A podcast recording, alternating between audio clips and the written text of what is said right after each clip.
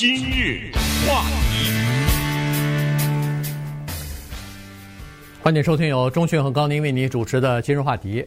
呃，这个拜登总统呢，他提出来一个两点三兆美元的叫做基础设施建设的这么一个投资法案。当然，呃，能不能过关，以及过关的时候，呃，这个民主党和共和党之间。呃，有哪些呃讨论？最后达成共识的时候，会不会缩减这个规模？现在还不知道啊。在呃这个 Easter 就是复活节之后呢，今天开始，国会的参众两院议员呢又回到华盛顿，又开始。呃，上班了啊。那么上班的时候的大概头等大事就是要讨论这个呃基础设施的呃投资法案了。那在这个投资法案当中呢，有若干的规定哈，一个州一个州它分出来，一个州一个州，每个州大概是投资什么东西，投资在哪些项目上？呃，道路、桥梁、学校，呃，各种各样的基础的设施啊，这些哪些需要改造，用多少钱等等，它都会列出来。那么在这个里头呢，就有一些是照顾到。少数族裔的，所以今天我们来聊一下为什么会出现这样的情况，以及在过去的美国的历史当中，黑人和白人之间的财富之间的不平等，以及不管是在工作上、在薪资上、在财产上的一些不平等的法律或者是税法造成的严重的制度性的后果。对，呃，所以拜登这次听起来呢叫基础建设，但是他。暗含一个内容，叫做向贫困宣战。向贫困宣战，这个不是他独创的，这是六十年代中期的时候，Kennedy 总统不是被刺了嘛？后来他的副总统 Johnson 接替了以后的大社会计划的一个口号，就是 War on Poverty，向贫困宣战。其实美国历史上呢，有这么几个总统，呃，其他的就不说了哈，主要的像。罗斯福就是二战的那个总统哈，和后来的六十年代的嗯，Johnson 总统，他们呢对当今美国的社会一个结构是至关重要或者是里程碑的作用。当然，罗斯福就不用再多说了，像今天有什么社会安全 这个金啊什么这个，那都哪来那儿来的？因为那个时候他赶上了一个大萧条嘛，所以。需要重振美国的他的新政啊等等，这一套的东西呢，是改变了整个美国的经济的结构，但是远远不够。所以到了六十年代的时候，Johnson 总统呢来了一个大社会计划。那今天我们听到那那些词汇，什么 Medicare、Medicaid 啊，什么学龄前儿童的教育的政府的补贴，什么。呃，失业的救济金呐、啊，呃，这这包括什么消费者的一些保护啊，等等啊，都是从那儿来的。其实对于我们移民来说，Johnson 总统还有一件事是有直接的影响，就是他在任的通过那个移民法案，嗯，使使得我们这些人，这些亚洲人可以叫做携家带口进入到美国来，都可以追溯到那儿。应该说，他的大社会。计划是取得了他预期内的成功，当然后来被一件大事儿给弄掉了啊，就是越南战争，这又又让美国历史呢大踏步的后退。但这个就不说了哈，我们就是说，一个是罗斯福，一个是约翰逊或者叫强生或者约翰生啊，Johnson 这个人。现在拜登呢想再来一趟，呵 呵他想通过政府的这个拨款呢来纠正过去。收入上的不平等和社会上的两极分化，特别指的就是白人和黑人。那这个是谁说了算呢？谁说的白人和黑人收入不平等啊？我们说了不算，媒体说了也不算。这个要看像一些绝对中立的机构，像麦肯锡，对不对？麦肯锡 （McKinsey） 这是全球管理咨询公司，恨不得是最大的吧？对，反正就是全球性的。他们做的调查，我们看看是长达。十年的调查是什么样的结果？然后再看看这个问题怎么出现的，这个游戏规则是在哪一个环节上被悄悄改变了，以及怎么来修正这个问题？对，呃，现在数据来看呢，就是这个白人家庭和黑人家庭的财富的问题呢，出现了巨大的这个差距，而且这个差距在过去的五十年里边还在不断的扩大。呃，他有这么一个数据哈，就是说，我们就拿家庭里边的财富来看，白人家庭，呃，如果要是赚一块钱的话，那么黑人的家庭里头只能拿到一毛二。这里只是做同样的工作，对，啊、做同样的工作，啊、不能说你是主管，我是扫地的，那当然了，对不对？对这个，嗯、而且这个是叫做呃一代一代传下来的，几代人之后就变成这样了。你可能现在的工作和一个白人呃一个黑人做同样的工作，大概差差的不多啊，但是呢，他几代人下来以后就差成这么多了，这一毛二跟一块钱，这这差了多少倍了？然后和西语的这个家庭相比呢，就是白人如果是一块钱的话，那么几代人下来以后，呃，西语人大概是两毛一啊，比黑人的情况略好一点，但是也差了四五倍了啊，这这种情况。那这个东西是为什么会出现这样的问题呢？他是说，过去的这个一两百一百多年来啊，大概就是这么个情况。呃，他举了一个例子，我觉得特别的生动哈，就是如果大家。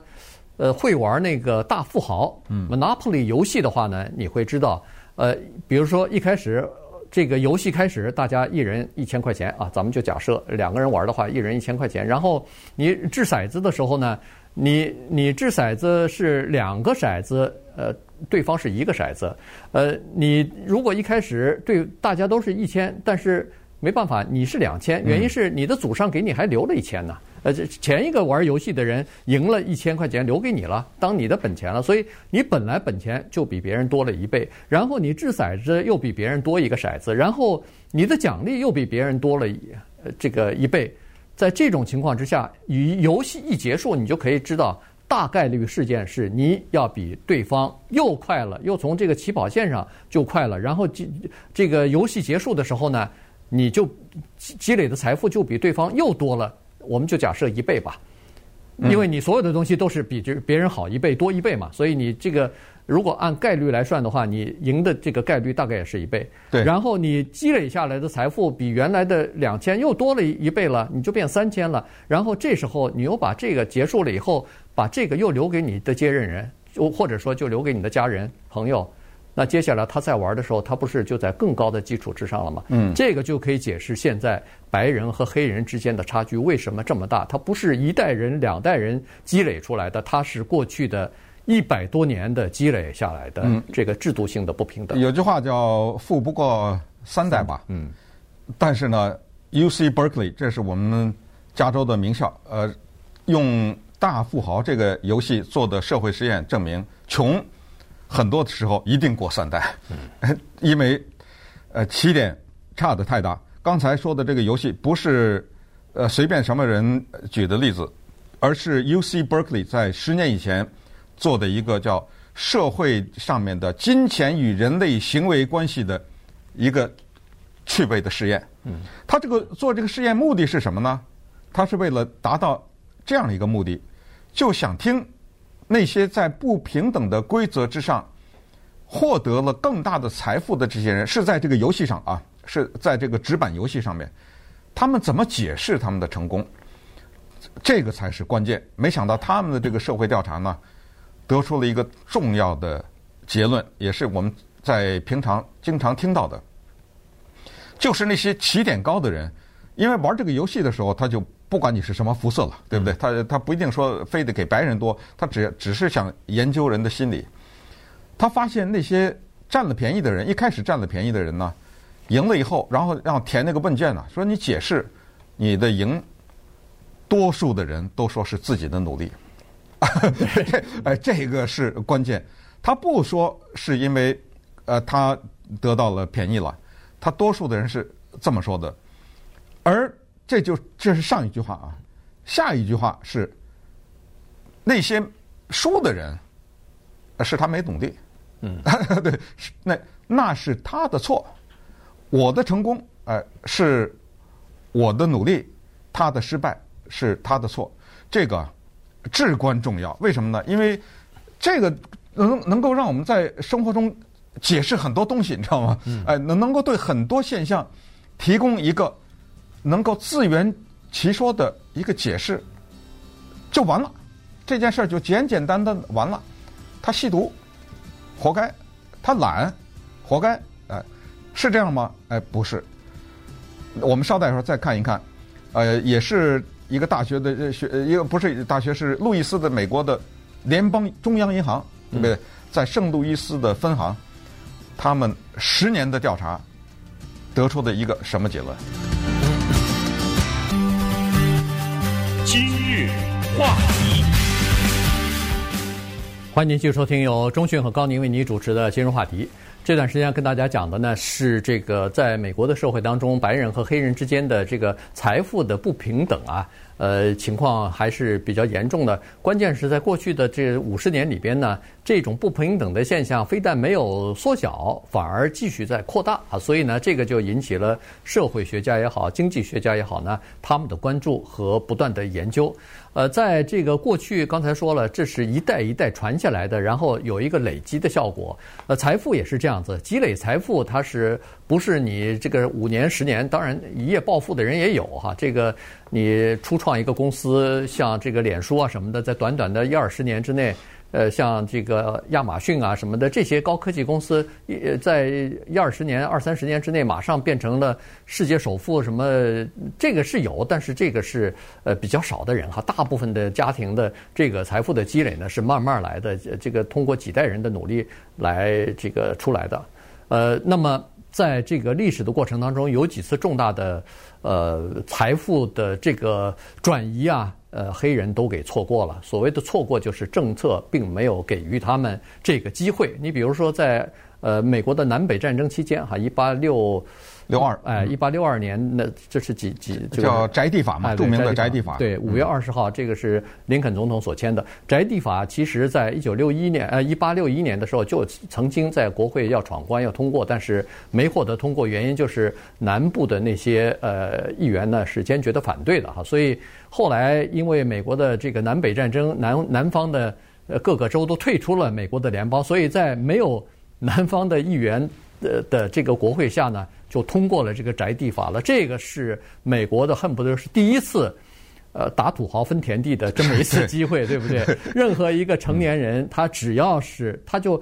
呃，西西部开发、西部扩张，哈，这当时这个美国的地大人呃地广人稀，所以在这种情况之下，东部的那些年轻人也好，一家之主也好，以前如果你看有有点历史的这个美国的历史片也好，那些就是做的大篷车就从从东部就开始往西迁移了哈，也大迁移的行动就是宅地法所引出来的，在东部地都分好了，没你不可能再买得起这个地了，于是。